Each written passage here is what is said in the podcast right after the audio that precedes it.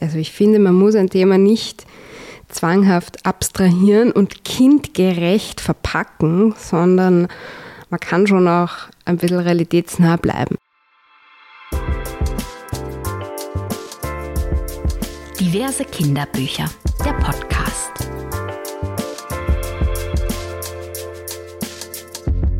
Bücher zum Thema Corona.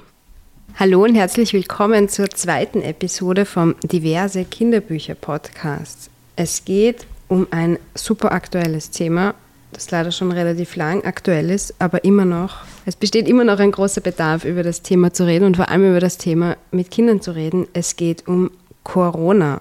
Und ich möchte euch jetzt ein paar Kinderbücher zum Thema Corona vorstellen. Da gibt es recht unterschiedliche Ansätze, wie man das Thema behandeln kann, vor allem mit Kindern. Und es ist ja auch so, dass Kinderbücher schon auch für Eltern immer eine große Hilfe sind, wenn sie nicht genau wissen, wie man mit einem Kind, äh, wie die Herangehensweise sein kann, mit sich mit einem Kind auseinanderzusetzen, mit einem Thema, ist es naheliegend, zu einem Kinderbuch zu greifen. Äh, auf das Thema Corona hat der Kinderbuchmarkt total schnell reagiert. Das finde ich total spannend. Äh, ich hätte nämlich zum Beispiel gemeint, dass es beim Thema Black Lives Matter genauso ist. Aber da warte ich äh, bis heute noch auf ein Sachbuch, das ein Gesprächsöffner und eine Informationsquelle für Kinder sein kann. Bei Corona schaut es ganz anders aus. Da gab es im April 2020 ein englisches Kinderbuch aus dem Belz und Gelberg Verlag, sogar nur online, damit man sich das schnell runterladen kann. Das war auch ganz super. Das hat so die Grundlagen erklärt. Was ist eigentlich Coronavirus? Äh, warum müssen wir alle zu Hause bleiben? Fand ich total super, um den Kindern bei der Rückkehr in die Schule letztes Jahr so ein bisschen, um die Kinder auf einen Stand zu bringen, weil die auf aus relativ unterschiedlichen Familien kommen und alle nicht ganz auf demselben Stand waren. Dann gibt es natürlich auch ein Kinderbuch von Conny, Conny mit der roten Schleife. Alle Eltern packen Conny nicht, die Kinder lieben Conny. Sie lebt in einer perfekten Welt, es ist alles perfekt bei ihr. Bei Corona ist auch alles so, wie es gehört. Die Mama hat alles unter Kontrolle und der Papa erklärt alles. Also nichts viel Neues von Conny zum Thema Corona. Sie trägt natürlich brav die Maske äh, und liebt es zu Hause. Bastelt, äh, spielt, Lockdown-Romantik. Ein Buch äh, ist mir zufällig untergekommen. Ich habe es nicht gelesen, aber ich fand diesen Klappentext schon so spannend, dass ich den unbedingt teilen will. Und zwar heißt das Buch König Corona. Und das ist für mich so ein bisschen ein äh, besser nicht Beispiel, wie man mit Kindern über ein Thema, das sie betrifft, redet. Also ich finde, man muss ein Thema nicht zwanghaft abstrahieren und kindgerecht verpacken, sondern man kann schon auch ein bisschen realitätsnah bleiben. Und zwar bei König Corona äh, geht es um ein Königreich. Es gab irgendwo auf der Welt ein Königreich, das so unglaublich winzig war, dass kein Mensch es sehen konnte. Das ärgerte seinen Herrscher König Corona fürchterlich. Er wollte auch berühmt sein und in den Zeitungen erscheinen wie alle anderen Könige. So beschloss er, seine Soldaten, die Coronaviren, in die Welt hinauszuschicken, um die Menschen krank zu machen. Die Forscher kamen den Virensoldaten auf die Schliche und konnten sie sogar fotografieren. Endlich war König Corona in den Zeitungen. Doch dann begannen die Menschen Regeln aufzustellen, damit nicht noch mehr Menschen krank wurden. Und das soll eben den Kindern verdeutlichen, warum es wichtig ist, sich an diverse AHA-Regeln zu halten. Ich finde, dazu braucht es kein Königreich und keine Virensoldaten, sondern es gibt auch andere Ansätze. Äh, das Thema mit Kindern zu behandeln. Eins halte ich für sehr gelungen. Das ist von der Leyen Pham und ist ein äh, Bilderbuch. Es heißt drinnen und draußen. Und das konzentriert sich vor allem auf den Aspekt des, des Lockdowns, des Zuhausebleibens. Es beginnt so, es war eigentlich ein ganz gewöhnlicher Tag, an dem plötzlich etwas sehr Ungewöhnliches passierte. Und alle, die sonst draußen waren, waren plötzlich drinnen. Und das ist wirklich extrem schön, vielfältig illustriert. Und man sieht so, wie die Stadt immer leerer wurde und alle Leute auf der ganzen Welt waren plötzlich drinnen und warteten. Und worauf warten sie eigentlich? Man sieht auch, warum sie drinnen bleiben mussten und dass eben einige Leute nicht drinnen bleiben konnten, die systemrelevanten Menschen, weil sie gebraucht wurden. Und das, es gibt auch so einen Einblick in die Krankenhäuser und das finde ich eigentlich auch ganz schön, den Kindern mal diese, diesen Aspekt der überfüllten Krankenhäuser, Intensivstationen, der, der argen Situation, die dort passiert, auch zu veranschaulichen, warum eigentlich alle drin sein müssen. Und drinnen ist es mm, durchwachsen. Es ist manchmal ganz schön und man spielt und lernt und sieht fern, aber es ist auch sehr eng. Die Leute haben Streit, fühlen sich nicht so gut und alle fühlen sich ein bisschen anders als sonst. Also es geht auf diesen, diesen Aspekt des ungewohnten Zuhause-Seins total schön ein. Ah, ich finde es auch schön, man sieht da, wie die Leute mit Schildern kommuniziert haben damals. Wir haben alle so einen Regenbogen ans Fenster gemalt und Schilder rausgestellt. Und man sieht da auch, dass zum Beispiel ein Black Lives Matter Schild bei jemandem im Garten steht. Also es geht auch auf andere aktuelle Ereignisse, die da zusammengekommen sind, zeitlich ein. Voll schön ist das Buch auf jeden Fall und wirklich ein guter Gesprächsanlass, um diese wirklich schwierige Situation im Lockdown zu thematisieren. Das Einzige, was ich daran zu kritisieren habe, ist, dass alle Menschen gemeinsam haben, dass sie bald daran denken, dass Frühling würde. Und dann ist Frühling und sie können endlich wieder draußen sein und sich umarmen. Und ich frage mich, von welchem Frühling die Illustratorin, Autorin spricht. Ich befürchte, sie meint den Frühling letztes Jahr. Aber wir haben mittlerweile wieder einen Frühling, äh, an dem wir uns nicht draußen umarmen können. Das heißt, die Perspektive fehlt ein bisschen. Ein anderes Buch zum Thema Corona ist ein bisschen subtiler und ich habe das auch noch nie im Zusammenhang mit Corona empfohlen gesehen, aber ich liebe es. Es ist geschrieben von der großen Jane Goodall, äh, Primatenforscherin und illustriert von der chinesischen Illustratorin Dai Shu Ma und es heißt Pangolina. Und Pangolina sind Schuppentiere. Das sieht man auch, wenn man das so aufblättert auf der ersten Seite gleich am Innen, in der Innenseite so urschöne äh, Schuppen ganz groß gezeichnet. Und es geht um so ein süßes kleines Tierchen, das heißt eben Pangolina und wohnt in einer Erdhöhle. Und ist so ein, eigentlich so ein Natursachbuch in eine Geschichte verpackt. Also Pangolina erzählt, dass sie von ihrer Mama gern die Milch trinkt. Sie nämlich äh, Säugetiere, diese Pangolinas. Und dann zeigt ihr die Mama, wie sie da mit ihrer urlangen Zunge in einen Termitenbau reinfährt und diese Ameisen, äh, diese Termiten rausholt. Also es ist extrem informativ und urschön gezeichnet, wirklich extrem schön. Und dann passiert etwas, Pangolina lernt ein Kind kennen, die heißt Ei. Und die nähern sich so ein bisschen an. Und eines Tages wird Pangolina äh, geweckt. Und, hat doch, äh, und dann plötzlich aus ihrer Höhle rausgeholt und mit einem Stock ans Tageslicht gezerrt. Und es wird von einem Menschen in einen Sack gesteckt. Und dieser Mensch packt es dann in einen Sack ein. Der Mensch packt es in einen Sack ein und will sie auf einem Wet Market verkaufen. Also da würde ich so ein bisschen so die, das ist so ein bisschen die Brücke zu Corona, äh, Wildtiermarkt. Nein, Wet, Wildtierverkauf am Wet Market. Es könnte sogar in China sein, man weiß es nicht genau. Aber zum Glück gibt es hier dieses Mädchen und dieses Mädchen hilft dabei, Pangolina zu retten und am Schluss wird Pangolina ausgewildert weil die Kinder für eine bessere Welt eintreten und die Kinder wieder alles geregelt haben.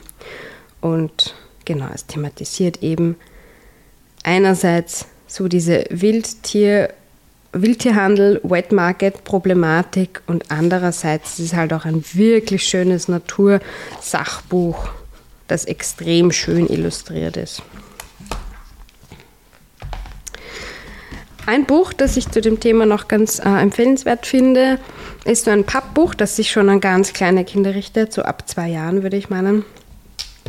Das heißt So viele liebe Lachgesichter von Dawn McNiff und Zoe Waring.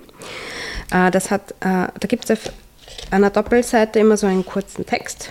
Hallo ihr alle, schön bei euch zu stehen. Könnt ihr hier die lachenden Augen sehen?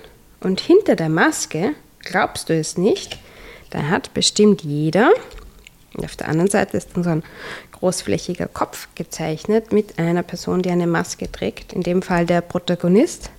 Und man kann die Maske runterklappen und unter der Maske lächelt er. Und das geht dann genauso weiter auf jeder Seite. Die Busfahrerin hat eine Maske und unter ihrer Maske lächelt sie. Die kann man auch wegklappen und nachschauen. Der Arzt hat eine Maske und darunter lächelt er. Und auch die Supermarktkassiererin.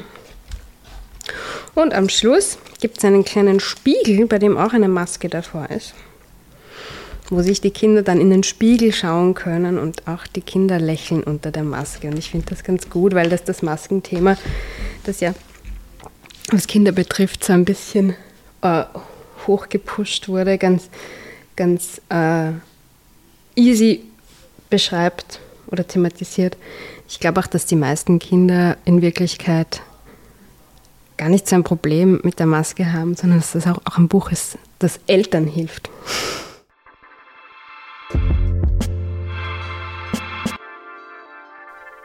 Leseratte Roh empfiehlt. Leseratte Roh, welches Buch passend zum Thema stellst du uns denn heute vor? Ich stelle heute Wie krank ist das denn von Birte Müller und Yannick Delapeche vor. Worum geht's da? Um gruselige Krankheiten von früher und heute. Es ist eigentlich ziemlich interessant, aber die Bilder sind so unglaublich widerlich. Es ist so gruselig einfach, aber man will auch, man will auch immer weiterlesen, weil es so interessant ist. Aber es ist so eklig. Mhm. Was ist da zum Beispiel beschrieben? Welche? Worüber hast du denn mehr erfahren? Da sind verschiedene Krankheiten beschrieben. Zum Beispiel die Pest, Masern oder Kinderlähmung. Was sie machen und, und wie sie zum Beispiel sich verbreiten. Hm. Was kann denn bei Lepra zum Beispiel passieren? Dass einem ein Auge oder eine Finger ausfällt, ohne dass man es merkt. Und du hast auch was über die Sprache gesagt in dem Buch. Die ist sehr auffällig, oder? Ja, sie schreiben irgendwie dann so cool, wie zum Beispiel der Titel. Zum Beispiel, wie krank ist das denn? Man kann ja krank auch sagen als Beschimpfung. So wie Jugendliche sprechen. Ja. Hm. Und wie findest du das, dass die so, so cool geschrieben haben? Ich bräuchte es jetzt nicht. Also du würdest das Buch auch lesen, wenn das ganz langweilig geschrieben wäre. Ja, weil es wäre trotzdem immer noch interessant. Das Buch ist ja relativ neu, deswegen steht da auch einiges über Corona drinnen. Was magst du uns vorlesen dazu? Was fandest du besonders interessant? Ich lese jetzt vor, Wissen ist wichtig.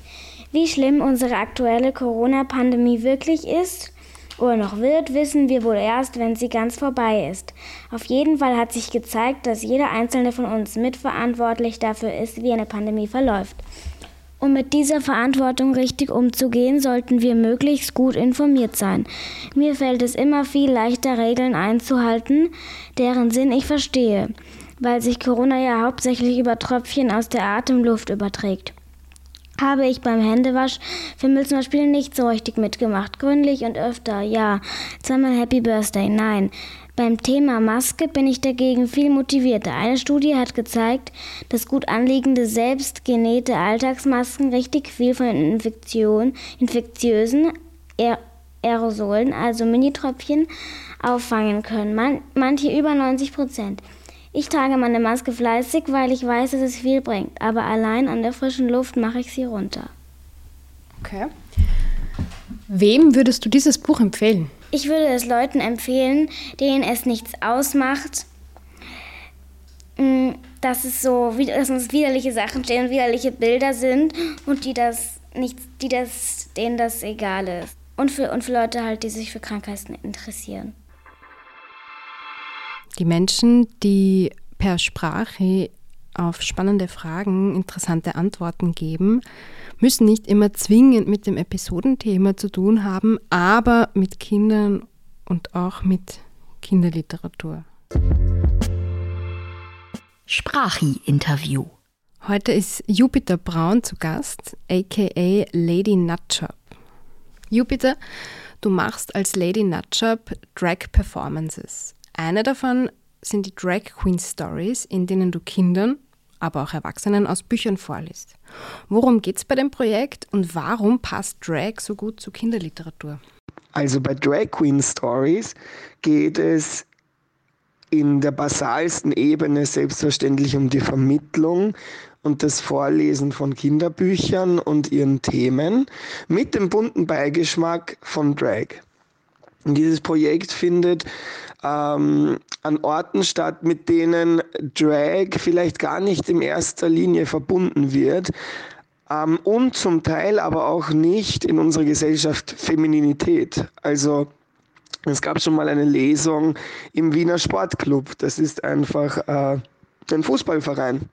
Und da habe ich in Drag äh, für Kinder in einer Umkleidekabine äh, gelesen. Das ist ja eigentlich jetzt eher ein männlich konnotierter Bereich. Das wurde aber völlig aufgehoben, indem dieser Raum auch bunt gestaltet wurde, ähm, indem es heimelig da drinnen wurde. Wir versuchen da auch mit der Örtlichkeit zu spielen und die ein bisschen aufzuheben. Eine andere Lesung war beim Weltmuseum, ein Ort, an dem sowieso Wissen ähm, weitervermittelt wird, das jedoch aber auch eine düstere kolonialistische äh, Geschichte hat, die damit aufgebrochen wird, dass nun reflektierter an Wissen herangegangen wird, aber auch reflektierter an äh, Kunstschätzen, deren historischen Background. Ähm, Genau, und die Kinderbücher, die da vorgelesen werden, sind alle bestmöglichst diversiv ausgesucht. Es geht um die Genderfrage, es geht um unterschiedliche Ethnien, es geht um körperliche Behinderungen, Transpersonen und das alles in Bilderbüchern für, ich sag mal, drei bis zehnjährige Kinder, aber auch natürlich für Erwachsene. Und wieso ich da als Drag Queen sitze? Nun, jeder Mensch äh, kann Bilderbücher vorlesen für Kinder, wenn er authentisch ist, wenn er greifbar ist, wenn er das, was er erzählt, ähm, ein bisschen geschauspielert natürlich auch, aber vor allem mit Herz, mit Seele, wenn er das darstellt und auch daran glaubt. Und die Drag Queen, das ist ja, wenn gut gemacht, eine sehr authentische Figur. Das ist ja die kunstschaffende Person mit der Lautstärke-Regelung hoch 10. Ähm, und deswegen würde ich sagen, dass eine Drag Queen besonders gut geeignet ist für Kinderbücher, weil sie den Spaß hineinbringt. Die Kinder haben von vornherein etwas zu staunen. Die Kinder haben von vornherein etwas zu hinterfragen. Es kommen viele Fragen, von wegen in meinem Fall, oh, aber du hast ja einen Bart. Dann hat man die Frage schon mal. Und darauf kann man sehr gut bauen, wenn man dann eben äh, Bilderbücher zu, zur Genderfrage auch äh, vorliest. Genau. Welche Geschichten willst du Kindern erzählen und konkret, welches ist dein Lieblingsbuch? Ich möchte den Kindern fantasievolle Geschichten erzählen, ähm, die auf reale und mitunter gar nicht so einfache äh, gesellschaftliche Themen hinweisen. Im Sinne von, es gibt ein Buch, äh, da geht es um eine Transperson, aber diese Transperson ist ein Teddybär und der Teddybär äh, outet sich vor seinem Besitzer und ist jetzt kein Teddybär-Puppen mehr, sondern ein Teddybär-Mädchen. Und das ist äh, äh, der Zugang zwischen etwas sehr Märchenhaftem, etwas sehr äh, Surrealem fast, hin zu einem Thema, das sehr real ist. Ähm, und zudem gibt es auch Kinderbücher über äh, bekannte, namhafte Personen, die normalerweise vielleicht nicht in Kinderbüchern vorkommen, weil sich früher Erwachsene gedacht haben, das wäre kognitiv zu weit für Kinder oder nicht relevant. Aber es gibt Kinderbücher über Rosa Parks, es gibt ein Bilderbuch über Marie Curie. Und das finde ich auch sehr schön, dass ähm, Kindern endlich zugetraut wird, auch über Wissenschaftlerinnen zu werden, über äh, politische Aktivistinnen und so on. Also das, das, das, dafür sind Kinder ja offen. Du bist nicht binäre Elementarpädagogin in einer städtischen Einrichtung. Magst du aus deinem Alltag erzählen, wie reagieren zum Beispiel Kolleginnen und Leitung, aber auch Kinder und Eltern auf deine Sichtbarkeit als nicht-binäre Person? Oh, diese, diese Frage ist jetzt gar nicht so einfach. Ähm, ja, ich bin eine nicht-binäre Person, das ist richtig. Ähm, und arbeite noch im Kindergarten. Und hier ist leider jetzt für diese Frage meine Krux. Ähm, ich habe mich, hm, wann war das? Ja, genau, ich habe mich im Oktober 2020 von meinem gesamten Team als nicht-binäre Person geoutet, habe ihnen auch meinen Namen, meinen, meinen neutralen genannt, meine neuen Pronomen. Ähm, nur ist es in diesem Arbeitsumfeld eben nicht leicht, zusätzlich wegen all den Lockdowns, die Zustände im Kindergarten Wiens sind katastrophal. Ich meine, langsam beruhigt es sich, aber äh, ihr könnt euch sicher vorstellen, die Pandemie in den Kindergärten, gerade die Eltern oder vielleicht selbst das Personal unter den Zuhörenden wird es wissen, es war nicht leicht. Und ich muss zugeben, dass ähm, hier in meinem Arbeitsfeld andere Dinge äh, mehr Relevanz gehabt haben. Also ja, ich werde sehr oft äh, mit dem falschen Namen angesprochen in der Arbeit und ich werde oft die, die falschen Pronomen alle meine Kolleginnen, alle meine Kollegen waren extrem äh, befürwortend und geben sich allergrößte Mühe und lehnen mich gar nicht ab. Das ist etwas sehr Schönes. Aber ich hatte wenig Energie, sie immer wieder aufzuklären, immer wieder denselben Namen auszubessern, aufgrund dessen, dass es so stressig war im Kindergarten. Zusätzlich werde ich meine Arbeit äh, im Juni beenden als Pädagoge. Ich werde anfangen zu studieren. Das heißt, ich verlasse auch den Kindergarten als Berufsfeld. Deswegen habe ich auch äh, jetzt in den letzten Monaten das vor den Eltern und den Kindern nicht preisgegeben. Bei den Eltern, das gestehe ich äh, nahtlos ein, war es aufgrund von, ich wollte mir einfach das nicht antun. Ähm, aber dazu später mehr. Und bei den Kindern, ich wollte sie jetzt nicht zwei Monate extra in dieses Gefilde einführen, weil die Kinder auch ziemlich verunsichert schon sind und sehr überfordert von der Pandemie.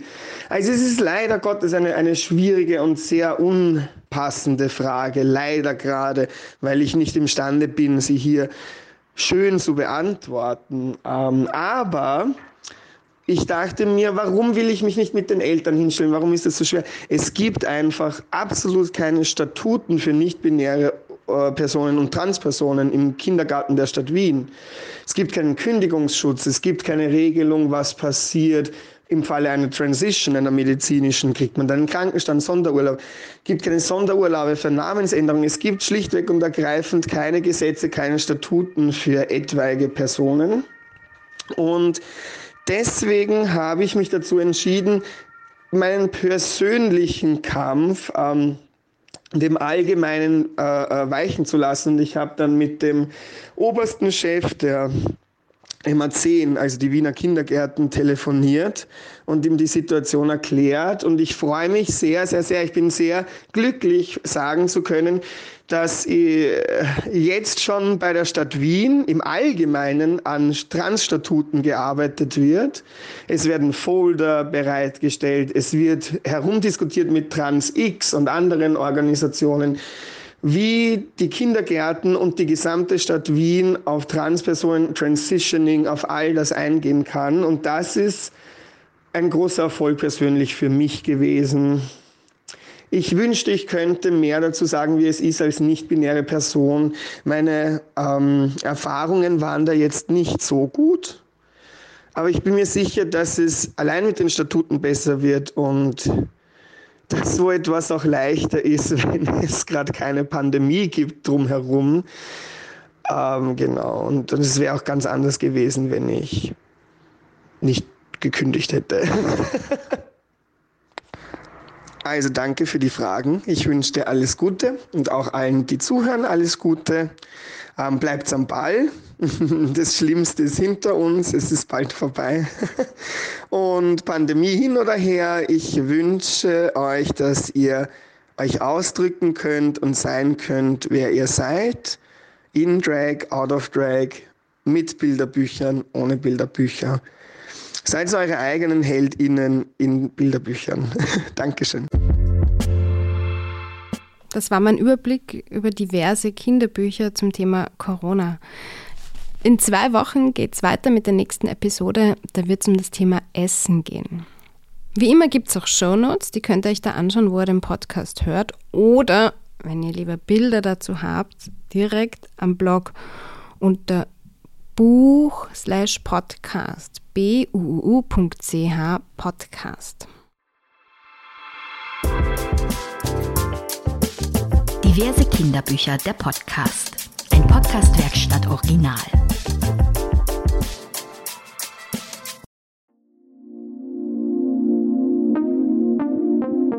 Podcastwerkstatt.